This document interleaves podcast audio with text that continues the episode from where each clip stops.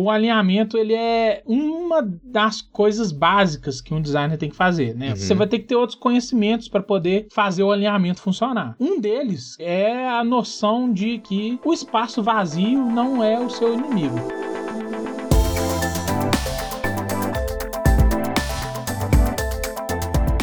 Sejam bem-vindas e bem-vindos a mais um episódio do Questão de Design. Eu sou o Heitor Amaral, estou aqui com meu grande amigo Pedro Guedes. E aí, pessoal, beleza? E hoje nós vamos falar sobre regras de alinhamento, a nossa parede invisível querida que nos ajuda a organizar ideias e elementos, né, Balu? Eu tive uma ideia, aproveitando esse inicinho aqui, vamos fazer uma série chama Design Básico. O nome do episódio que eu acho que ia ser regras de alinhamento, vamos colocar assim, Design Básico, alinhamento. Então tá bom, então tá decidido. O Balu me pegou aqui de calça na mão, mas eu adorei, cara. Design básico, alinhamento. Tá decidido. Então vamos naquele momento, mas antes, né, de todo episódio, recadinhos básicos, menos de um minutinho. Lembrar todo mundo para seguir a gente lá no arroba questão de design no Instagram e colocar lá a sua dúvida, sua questão de design, seu, sua brisa, porque a gente provavelmente vai trazer aqui, vai virar um episódio nosso. Chamar todo mundo para acompanhar nossa gravação ao vivo no canal do YouTube, questão de design, já dá aquela inscriçãozinha marota para nos ajudar bastante. E o que ajuda muito também é mandar o nosso conteúdo para uma amiga e para um amigo, que é a indicação, né, velho, boca a boca gostosinho.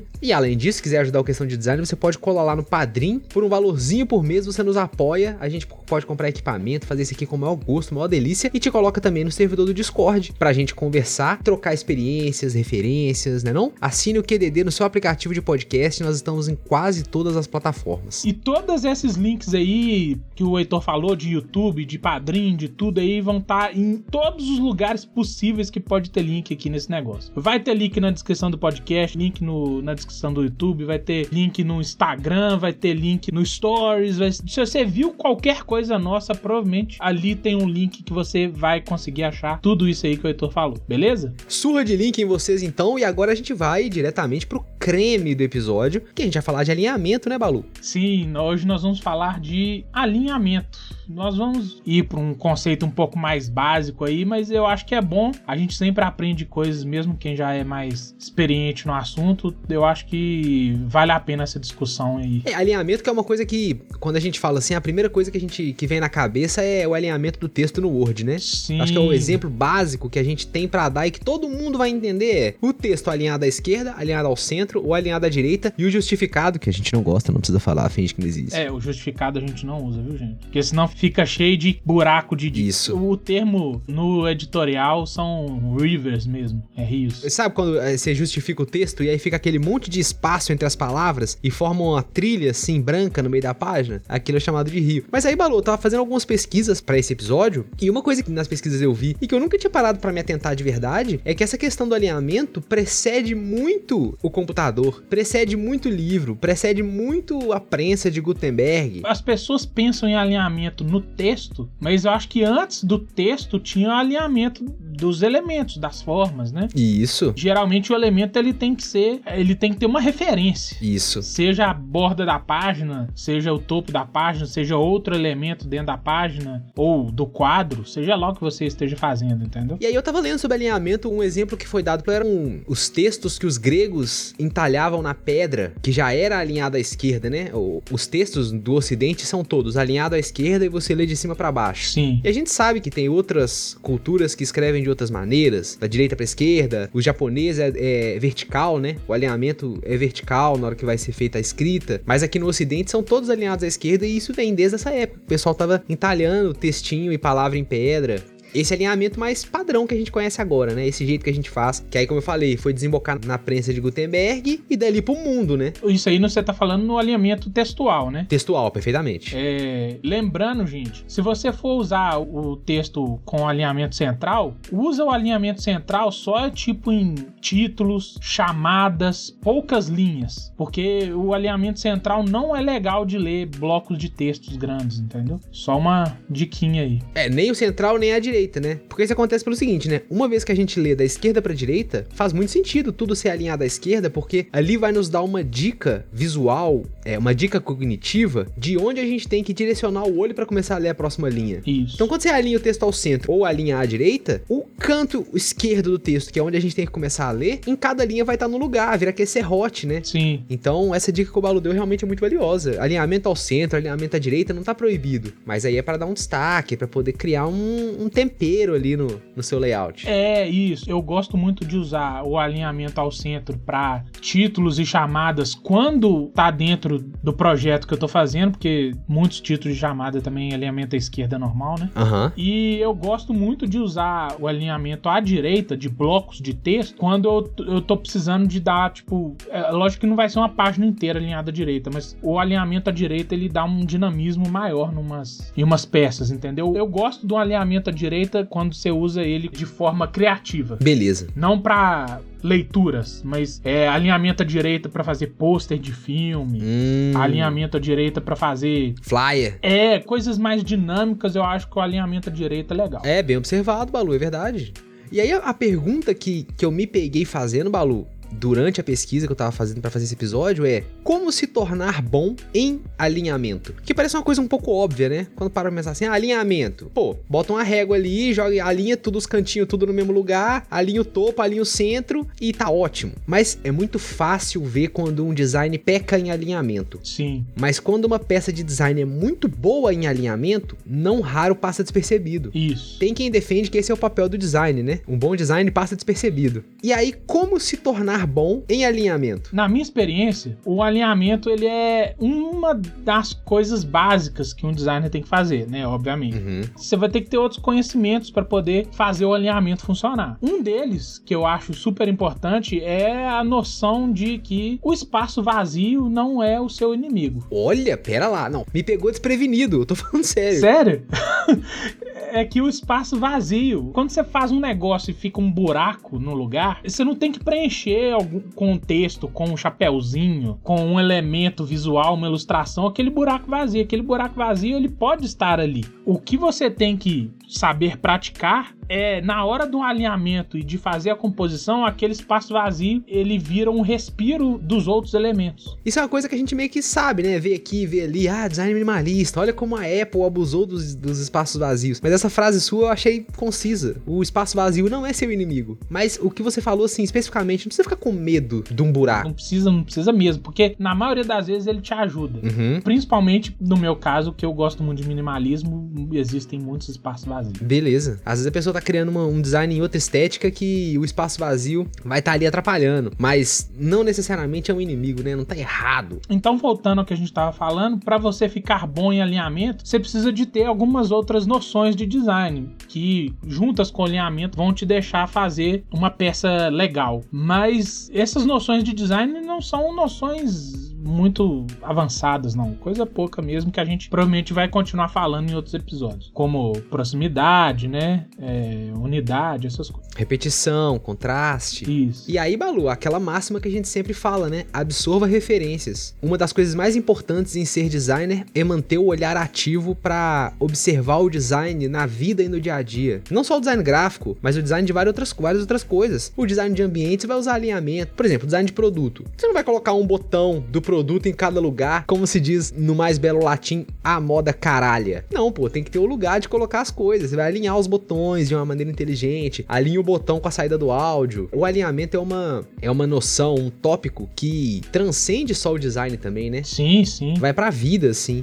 Então você consegue fazer alinhamentos pela mídia, ou seja, pela página ou pela tela, então, se você está fazendo uma peça gráfica, você pode colocar ali aquele respiro nas laterais para fazer as coisas alinharem dentro daquele respiro, que é a, tipo a grade principal. Depois disso, você pode fazer um grid lá dentro, alinhar as coisas dentro do grid. Quando você não respeita o alinhamento que você faz, a sangria, você pode fazer sangria de texto, se o texto não é para ser legível, for um elemento de uma coisa de ilustração. Geralmente a gente faz sangria de imagem. E existem várias pessoas que utilizam alinhamentos. Tipo assim, de primeira, a gente acha que as coisas não estão alinhadas. Os, uhum. As coisas mais experimentais, você abre uma revista assim, uma foto tá meio de lado, aquele bloco de texto tem uma coluna, tá meio pro lado, tá meio esquisito, eu às vezes tenho uma dificuldade de perceber esse grid. Mas depois que eu, eu consigo perceber o grid dentro da minha cabeça, Uhum. o alinhamento das peças e dos elementos dos textos tá bonitinho. Isso quer dizer que um alinhamento não precisa de ser uma coisa chata. Ah, vou alinhar tudo à esquerda, texto, título, ilustração, foto, tudo alinhado à esquerda, não. Eu posso fazer alinhamento utilizando várias colunas, dar um dinamismo no negócio e mesmo assim as coisas estão alinhadas. Ah, e Balu, quem fazia isso, o pessoal da Bauhaus fazia isso, né? Eles tinham os grids de alinhamento e às vezes eles quebravam completamente o alinhamento. Mas aí tem aquela, né? Pra conseguir quebrar e ficar da hora, tem que ter o domínio da técnica. Pra você poder quebrar e ficar legal, você tem que ter aqueles outros princípios lá bem afinados também. Que falaremos no- nos próximos episódios da série de design básico. Sim, A galera do construtivismo russo também tinha uma, umas jogadas com alinhamento, né, Balu? Você gosta pra caramba que eu sei que você já fez uma identidade toda baseada nisso. Quem não sabe o que é construtivismo russo, põe no YouTube aí no Google e coloca imagem, você vai ver uns negócios muito malucos. Que inclusive vale uma série, né? A gente tem um plano de fazer uma série sobre movimentos artísticos. Isso, A gente pode falar muito dela. pode. Então, vamos fazer essa, a primeira? Vamos. Eu acho massa, hein? Deixa pra depois que eu não tô de bom, de, de bem com a Rússia agora, não. Vai pra mais logo.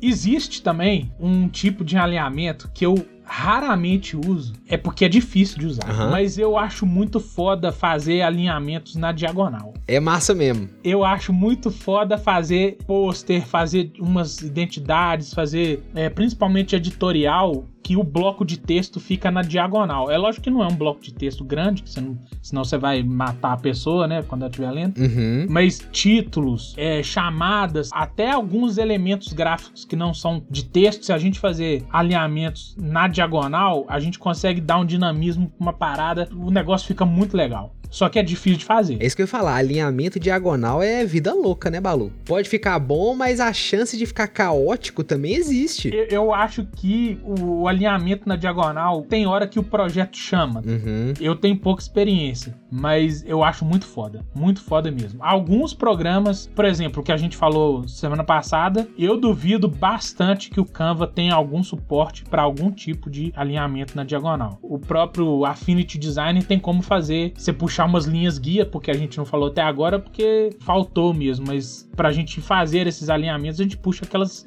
famosas linhas guia, né? Uhum. É, que alguns softwares chamam de régua, né? É, régua, isso. Uhum. No Affinity Design, que é o que eu mais uso, ele tem como você puxar linhas guia é, numa angulação específica que você deseja. E além do alinhamento, Balu, tem um tópico que é irmão do alinhamento, mas também entra nessa, nessa paçoca, que é a distribuição de elementos, né? Porque além de alinhar, por exemplo, alinhou à esquerda, mas qual distância vai se dar entre um elemento e outro? Dá pra viajar nessa ideia? A questão da unidade, né? É a questão da unidade, mas assim, muito ligado ao alinhamento tem a, a questão de como você distribui os elementos alinhados naquela régua ou naquela linha guia que você decidiu usar. Então, por exemplo, tem um título, um, um subtítulo, uma imagem e um texto. Qual distância colocar entre o título com o subtítulo, com a imagem com o texto? Isso também é uma coisa que tem que ser observada, né? Vale a pena dar uma estudadinha, porque não é só alinhar tudo à esquerda de qualquer jeito e, e botar um, um espaço diferente entre cada elemento e, e vamos que vamos. Voltando o que você falou no início do cast, referência. Referência Referência. é muita referência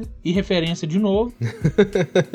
Aí depois o grid e o mais importante, depois de todas essas referências, você vai construir o seu olhar. Perfeito. Uma coisa que a gente, acho que a gente já falou isso em outros episódios, o designer ele tem aquele olhar. Uhum. Ele consegue perceber com o olhar é, o grid. O grid não tá lá, não- as linhas não estão lá, mas você consegue perceber como que aquela imagem é formada. Então você vai melhorando aquele olhar de designer Isso, Balu. com isso você vai tendo a sua própria experiência e vai percebendo qual que é o espaço que nessa situação, porque não dá pra gente falar aqui no podcast, ó, use 20 pixels, não tem como isso. Aham. Você só vai conseguir trabalhar isso tendo a experiência da referência e tendo o seu olhar construído e maturado para esse tópico e aí você vai aplicando no seu projeto e obviamente você não vai fazer de primeira. Quando a gente gente faz um negócio, um alinhamento, você vai testando. Você, ah, eu não gostei muito desse. Não desfaz o que você fez. Copia Aham. aquele artboard, aquela página, coloca do lado e faz as modificações para você ter uma referência se o que você fez realmente melhorou, entendeu? Eu gosto muito desse workflow de nunca deletar muito as coisas que a gente vai fazendo. Depois que a gente, obviamente, chega no, no resultado final que é satisfatório, que você tá tranquilo e tal, você deleta o resto que não deu certo. Mas durante o processo, você ter ali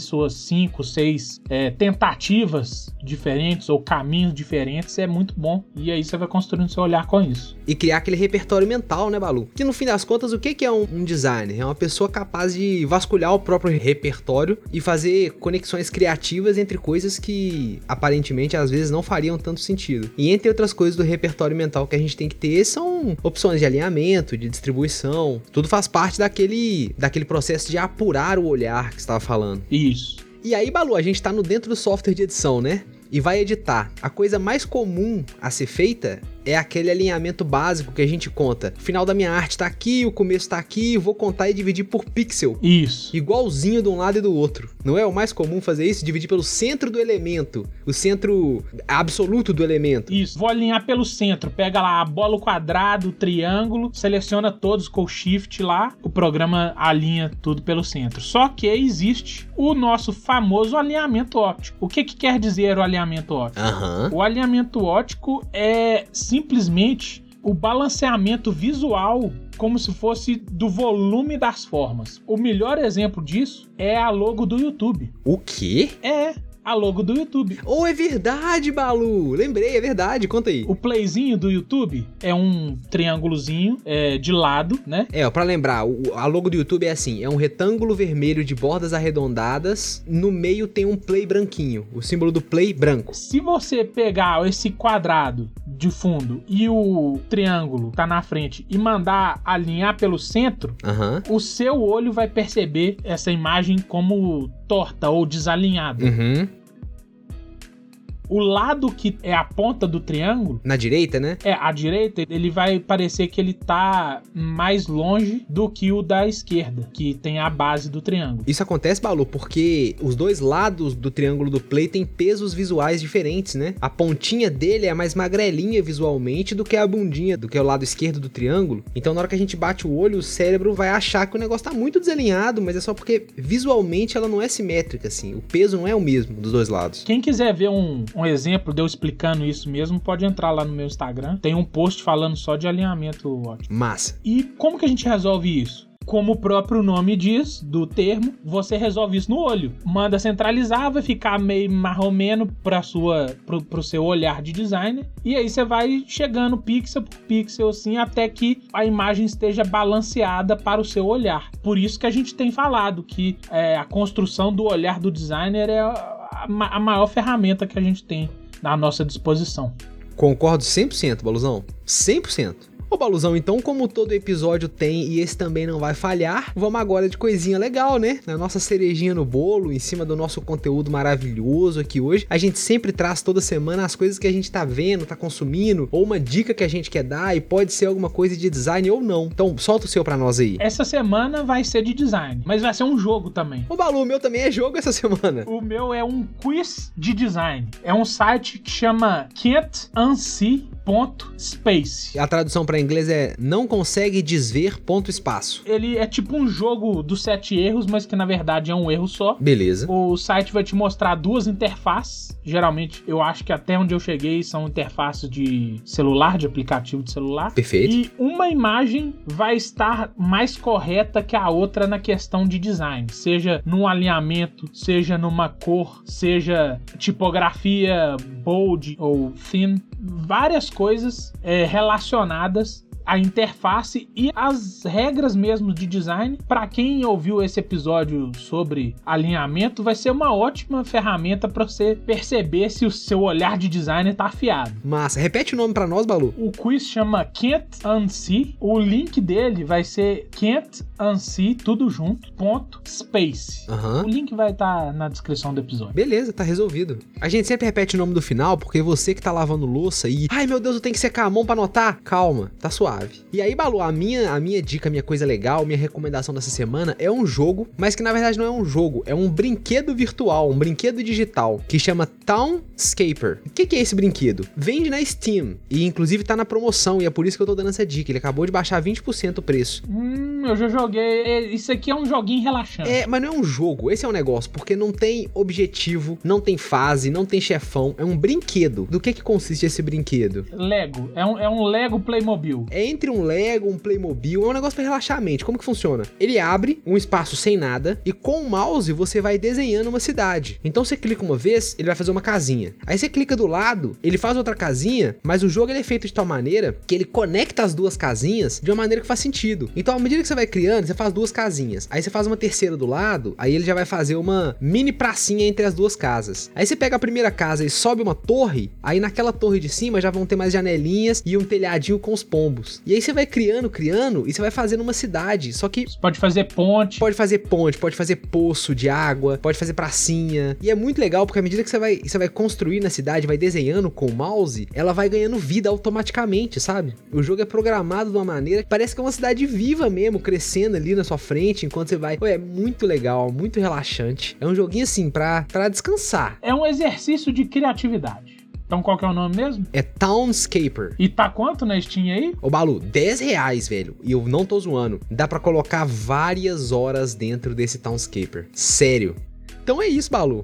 Muito obrigado por ter colado comigo mais uma vez pra gente poder trazer mais essa questão de design. É isso, Heitor. E é isso aí, pessoal. Obrigado. Até a próxima. Valeu!